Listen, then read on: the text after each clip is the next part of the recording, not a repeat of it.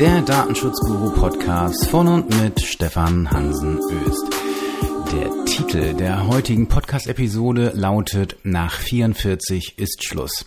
Und als ich mir diesen Titel überlegt habe, kamen da auch so einige aktuelle Assoziationen ähm, hinauf. Man könnte ja meinen, dass das 44 für ein Jahr stehen könnte, also zum Beispiel 1944, wo ja bekannterweise ähm, der Zweite Weltkrieg noch ähm, im Gange war. Und wir haben jetzt aktuell in Deutschland äh, Vorkommnisse gehabt, zu denen ich mich, auch wenn ich mich hier ansonsten politisch zurückhalte, einmal positionieren möchte. Und äh, ich möchte gerne äh, diesen ähm, ja, was soll ich sagen, diese Situation nutzen. Ähm, es gibt ja so eine mh, mm, schweigende Mehrheit, wie das so häufig äh, genannt wurde. Und ich hoffe, es gibt sie und ich glaube auch, dass es sie gibt. Und äh, auch ich schweige halt äh, vielerorts. Ich muss jetzt nicht immer irgendwie meine Be Meinung breit treten in der Öffentlichkeit, sofern es jetzt sich nicht um Datenschutz handelt. Ich glaube an politische Vielfalt. Ich glaube vor allen Dingen an Demokratie und ich glaube vor allen Dingen an Grundrechte. Ich bin schon immer ein großer Freund der Grundrechte gewesen und vor allen Dingen eben auch der individuellen Grundrechte, denn ich bin wenn man so meine Psychologie sich anschaut, es gibt es ganz zwei, zwei ganz wesentliche Aspekte, die mir wichtig sind, nämlich Freiheit und Autonomie. Und natürlich in Regeln und im gesetzlichen Rahmen und Bahn, denn ich glaube auch, dass wir in einem gesellschaftlichen Miteinander vernünftig miteinander umgehen wollen. Und für die ganz alten Zuhörer von euch wisst ihr vielleicht mein Credo von diesem Genshai. Genshai ist ein Begriff, der angeblich aus dem Hinduistischen stammen sollte, aus dem Hindu. Und so viel bedeutet, du sollst niemand, niemals jemand anderen klein behandeln. Und das ist ein Grundsatz und von dem Grundsatz gibt es Ausnahmen und Ausnahmen gibt es jetzt gerade, äh, ja, mit denen hadere ich selbst, wenn wir da nach Chemnitz schauen und die Ereignisse in Chemnitz uns anschauen. Ich sprach von der schweigenden Mehrheit und ja, wie gesagt, ich wiederhole mich, äh, ich sage nicht häufig etwas, aber hier möchte ich ein ganz klares Statement geben. Nachdem die ersten, in Anführungsstrichen, Trauermärsche, äh, Anführungsstriche zu, also auf und zu, und äh, dann, äh, ich nenne es mal eher Demonstration abliefen, ähm, muss jedem in Chemnitz klar gewesen sein, nach den ersten Demonstrationen, wenn man sich am 1.9. zu einer weiteren Demonstration, die als Trauermarsch tituliert wurde, wieder begibt, dann sollte ganz klar sein, dass man sich hier auf eine Demonstration begibt, die vor allem auch von Nazis genutzt wird. So, und jetzt gibt es natürlich, jetzt sagen wir, ja, das sind ja alles hier normale Bürger und so weiter. Tut mir leid. Sind es vielleicht, aber nicht normal. Wer hier mitmarschiert am 1.9. und mitduldet sozusagen, dass hier Presse angegriffen wird, dass Leute angegriffen wird, dass auf Leute Hatz gemacht wird. Äh, und wenn ihr euch die Bilder mal anschaut, gerade von den Straßenreportern, ich habe mir wirklich äh, ganze Videosequenzen angeschaut, sehr lange, von Leuten, die dort ungeschnitten vor Ort waren und ihren Periscope-Stream äh, dort geschildert haben. Ähm, jedem dort auf einer Demonstration muss klar gewesen sein, auf was er sich dort einlässt. So, das heißt, und der Spiegel hat es ganz treffend äh, formuliert, auch wenn es sehr pointiert war, ähm, wie wurde dort gesagt, sinngemäß, wer neben Nazis marschiert, ist entweder selbst ein Nazi oder ein nützlicher Idiot der Nazis. Andere Kategorien gibt es nicht. So, das ist nicht ganz, äh, das trifft nicht ganz meine Auffassung, weil mir das zu wenig Genschei wäre, aber äh, ich glaube schon, dass jeder am 1.9., ersten Neunten wissen musste, wohin er sich dort begibt, mit welchen Leuten er dort zusammenläuft und dass es in der Tat eine und ich kann es nicht anders sagen, eine Nazi-Demonstration war.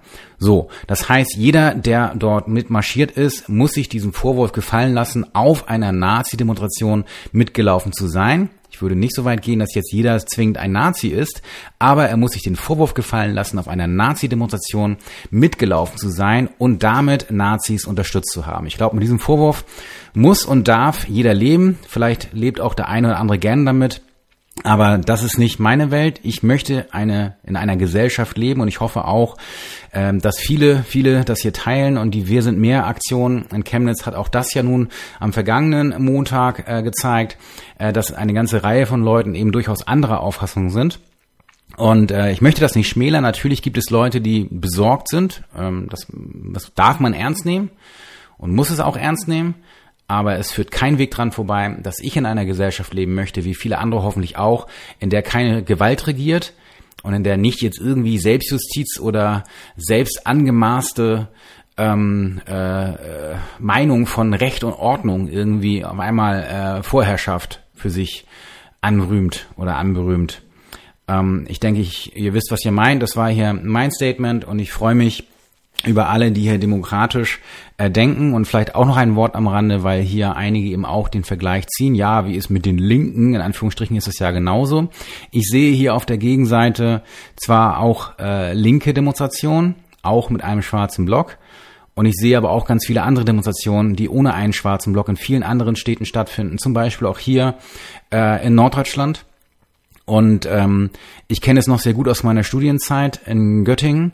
Äh, dort bin ich zwar auf sehr vielen Demonstrationen gewesen, ich bin aber nachher nicht mehr zu Demonstrationen gegangen, auf denen der schwarze Block vorherrschend war. So und wo ganz klar dieser, diese Demonstration ausgenutzt werden sollte, um eben Gewalt auszuüben. Auch wenn es, wenn es dort in Anführungsstrichen nur gegen Sachen war, äh, ist das nicht meine Art. Ich hasse und verachte Gewalt und ich würde mich dann an so einer Demonstration nicht beteiligen beziehungsweise mich distanzieren. Und das ist genau das, was mir gefehlt hat in Chemnitz, dass viele Personen, die dort mitgegangen sind, sich nicht distanziert haben, sondern einfach stillschweigend hier Nazis unterstützt haben. Und das finde ich nicht in Ordnung. So, das war jetzt hier mein Statement, damit jeder weiß, wo er steht. Jetzt könnt ihr gerne, wenn ihr anderer Meinung seid, diesen Podcast äh, deabonnieren. Ähm, damit habe ich kein Problem, ihr müsst mir hier nicht zuhören. Ähm, aber ich glaube, dass es an der Zeit ist, dass diese schweigende Mehrheit, wie es so schön heißt, auch ihren Mund aufmacht. Und das habe ich heute getan. Und das soll jetzt zu diesem Thema für heute es jetzt erstmal gewesen sein. So, nun geht es aber weiter mit dem Thema nach 44 ist Schluss. Was ist der? Es ist kein politischer Aufhänger, sondern ich sehe es in der Praxis heute immer wieder dass mir hier Sachen vorgelegt werden. Äh, sei es jetzt, dass Mandanten hier irgendwelche Sachen vorliegen, die im Zusammenhang mit Kontrollen, also im Zusammenhang mit Audits von Auftragsverarbeitern vorgelegt werden, wo jemand seine Toms vorlegt. So, und ich habe das ja auch schon im vergangenen Podcast mal gesagt, ähm, dass ich hier niemals irgendwie Toms äh, lesen möchte ähm, von Unternehmen, die auf äh, Paragraph 64 BDSG neu äh, Bezug nehmen. Es gibt in Paragraph 64 BDSG, also im neuen BDSG, eine Norm, die heißt Anforderungen an die Sicherheit der Datenverarbeitung und da sind Regelungen zu technischen und organisatorischen Maßnahmen enthalten. Und das finden viele offensichtlich ganz toll, weil wir auch hier so früher ähnlich wie den alten acht Geboten in der Anlage zu Paragraph 9 Satz 1 BDSG alt äh, bestimmte Maßnahmen vorgegeben sind. Das ist natürlich schön, wir haben eine Struktur und so weiter, aber die Regelung zur Datensicherheit im nicht öffentlichen Bereich und auch im weitestgehend für den öffentlichen Bereich ist einzig und allein Artikel 32 der Datenschutzgrundverordnung. Paragraph 64 BDSG greift hier nicht. So, und jetzt habe ich neulich auch wieder ähm, tatsächlich, das muss man ehrlicherweise sagen, ist ein bisschen peinlich, in einem sogenannten Care-Paket einer Anwaltskanzlei äh, für eine bestimmte Branche, sage ich mal, ähm, gibt es Vorlagen und da ist zum Beispiel eben auch ähm, ähm, ist was zu Informationspflichten geschrieben. So, und ähm, dann wird da Bezug genommen auf äh, bestimmte Dinge, bliblablub, was so hier zu machen ist und anders zu machen ist und wie auch immer. Ähm, und da lese ich dann eben auch entsprechende Hinweise auf eine Norm, die hier auch nicht gilt.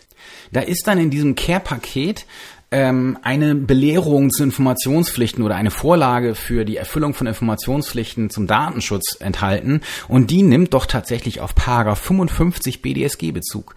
So, und da steht eben auch in 55 BDSG, der Verantwortliche hat in allgemeiner Form und für jedermann zugängliche Informationen zur Verfügung zu stellen über die Zwecke und so weiter und so fort. Da steht im Prinzip das gleiche drin wie, äh, oder sinngemäß ähnliches drin wie in Artikel 12 13 äh, ja, Artikel 12 vor allen Dingen und äh, auch 13 der Datenschutzgrundverordnung. Ähm, und dann findet sich da eben auch ein Hinweis über die Erreichbarkeit der Bundesbeauftragten für den Datenschutz von einem Anwalt oder einmal Anwaltskanzlei. Man muss es sich auf der Zunge zergehen lassen. So, das ist natürlich auch so ein mega Fauxpas, weil ich schon hoffe, dass wenn ein Anwalt an ein Gesetz guckt, dass er dann des Lesens mächtig ist und vor allen Dingen eben auch das macht, was wir Anwälte eben zuerst machen sollten, nämlich die Struktur dieser Rechtsnorm oder dieses Gesetzes, dieser Verordnung oder was auch immer es ist, zu erkennen. Hier eben des Gesetzes, nämlich des Bundesdatenschutzgesetzes. Das Bundesdatenschutzgesetz ist in verschiedene Teile unterteilt. Es gibt ein Teil 1, gemeinsame Ausnahmebestimmungen, das ist der Paragraph 1 bis 21. Dann gibt es einen Teil 2. Der geht es um Regelungen zur Konkretisierung oder zur Nutzung von Öffnungsklauseln der Datenschutzgrundverordnung. So, und das geht von 21 bis ähm, äh, Entschuldigung, Paragraph 22 bis Paragraph 44. So, und alles ab Paragraph 45 dient dann zur Konkretisierung bzw. Umsetzung der Richtlinie 2016-680 der EU zum Schutz natürlicher Personen bei der Verarbeitung personenbezogener Daten durch die zuständigen Behörden zum Zwecke der Verhütung, Ermittlung, Aufdeckung oder Verfolgung von Straftaten oder der Strafvollstreckung sowie zum freien Datenverkehr und zur Aufhebung eines Rahmenbeschlusses bla bla bla bla.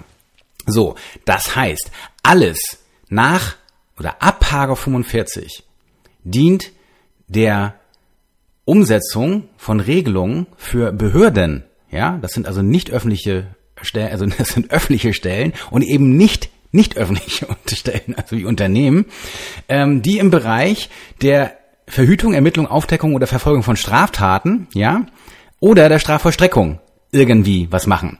So, und da der Bund zum Beispiel im Bereich der Gefahrenabwehr keine Gesetzgebungskompetenz hat, sondern nur die Länder, das ist nämlich Polizeirecht, äh, haben wir hier also den Bereich Strafverfolgung und Strafverstreckung.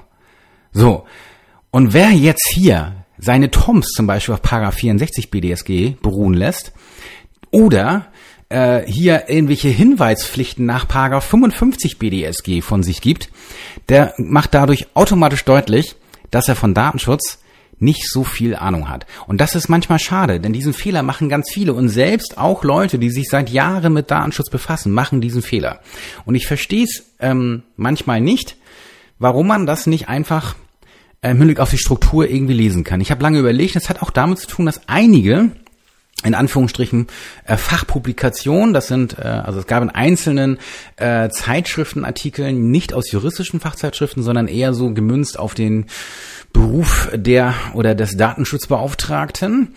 Ähm, gab es Artikel, die zum Beispiel auch sich auf Paragraph 64 BDSG bezogen haben. Da habe ich damals schon mal mit, Leute, lasst mal diesen Quatsch mit 64 BDSG. Was soll das? Jetzt aber von einem Anwalt zum Beispiel hier ein Hinweis auf Paragraph 55 BDSG. Und ich sehe es immer noch, obwohl wir jetzt über 100 Tage DSGVO haben, dass Leute irgendwie zu viel mit dem BDSG rumhühnern im Hinblick auf irgendwelche Normen, die nach 44 kommen. Also nach Paragraph 44. Und deswegen heißt diese Episode nach 44 ist Schluss. So, das heißt, wenn ihr irgendwas vom BDSG nutzt, was nach Paragraph 44 kommt, dann müssen eigentlich die Alarmglocken bei euch angehen, weil ihr dann merken müsst, oh, shit, bin ich hier zum Beispiel eine Sicherheitsbehörde für Strafvollstreckung oder äh, Strafverfolgung dann kann ich weitermachen.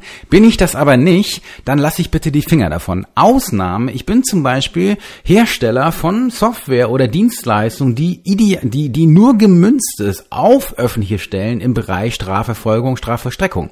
Weil ich dann sage, dass es äh, als guter Dienstleister weiß ich ja, dass meine Kunden, also hier die Behörden, dass die wiederum diese Norm einhalten müssen, ab 45 BDSG. Äh, und deswegen bin ich so freundlich und münz meine Toms zum Beispiel Beispiel oder meine Datensicherheitsmaßnahmen oder meinen Datenschutzmanagement im Hinblick äh, auf deren Anforderungen zum BDSG und deswegen sind meine äh, meine TOMs zum Beispiel entsprechend am Paragraph 64 BDSG ähm, ausge, hin ausgelegt. So, damit kann ich denn ja noch leben. Das sind aber die allerwenigsten. So, und das macht einfach keinen guten Eindruck. Und wenn mir sowas auf den Tisch segelt, ist das eigentlich schon mal die, der, das, das kleine nicht das kleine, sondern ein großes Ausrufezeichen, das zum Beispiel im Hinblick auf ein Audit eines Auftragsverarbeiters da ja nochmal ganz genau geschaut wird, ob die da wirklich äh, ihre Schärfchen im Trockenen haben. So, das heißt, will ich wirklich meine Daten bei einem Auftragsverarbeiter verarbeiten lassen, der hier so eine Fehler macht? So, und da darf ich Zweifel haben. Und wie gesagt, ganz viele und ich, ganz liebe Leute, die ich auch sehr schätze und mag, haben diese Fehler gemacht. Ähm, das ist nicht schlimm da kann man draus lernen. Ich sage ja immer, Fehler sind kein Fehler, sondern Feedback. So, aber da muss man halt ran und das ändern. So, und ich habe mittlerweile halt nach 100 Tagen ähm, nicht mehr so viel Verständnis, wer das macht. Und für meine Coaching-Mitglieder zum Beispiel sage ich immer, wer hier irgendwas nach Paragraph 44 BDSG anfasst, der wird geteert und gefedert, wenn er nicht zu diesen Ausnahmeregelungen gehört.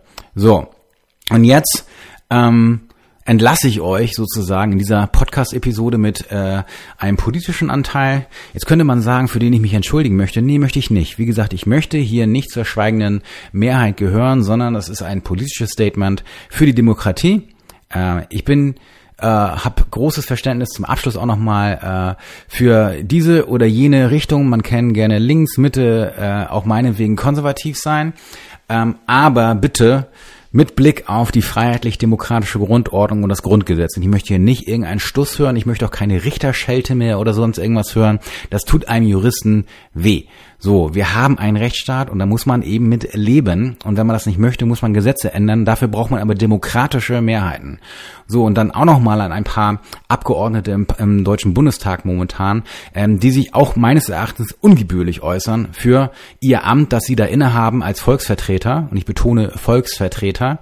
Denn ähm, natürlich kann man hier Partikularinteressen wahrnehmen, aber dann trotzdem bitte auf dem Boden des Grundgesetzes. Und das würde ich mir wünschen von vielen und ich wünsche mir, würde mich freuen, wenn ihr auch, so wie ich, zur äh, schweigenden Mehrheit gehört. Also ich werde jetzt nicht in jeder Podcast-Episode hier meinen Mund aufreißen im Blick auf Politik. Das ist nicht äh, Gegenstand dieses Podcasts. Dafür gibt es andere exzellente Podcasts. Ähm, ich möchte nur einmal hier ein Statement geben, aber ich würde mich freuen, wenn ihr auch in eurem Umfeld, ähm, wenn da jemand äh, Sprüche bringt, die tatsächlich gegen Menschen gerichtet sind. So, und das eben aus Rassismus oder sonst irgendwas getan wird, dann macht euren Mund auf. Macht deutlich, dass das nicht geduldet wird. Es ist nicht okay, Nazi zu sein in Deutschland. Es ist nicht in Ordnung. Und es gibt eine Grenze zwischen dem, was man an, an Meinung äußern kann. Ich bin gesagt, man kann vieles an Meinung äußern, aber es gibt auch eine Grenze, wann man Kontra geben darf und soll. Und ich finde, mittlerweile ist es wichtig, hier seinen Mund aufzumachen. Und äh, ich hoffe, ihr habt Verständnis für dieses Statement. Es musste einfach mal sein. In diesem Sinne, bis zum nächsten Mal, wenn ihr denn noch zuhört. Ansonsten lasst es einfach. Ähm, ja, das nächste Mal mit ausschließlich Datenschutz. Alles klar, bis dann. Ciao.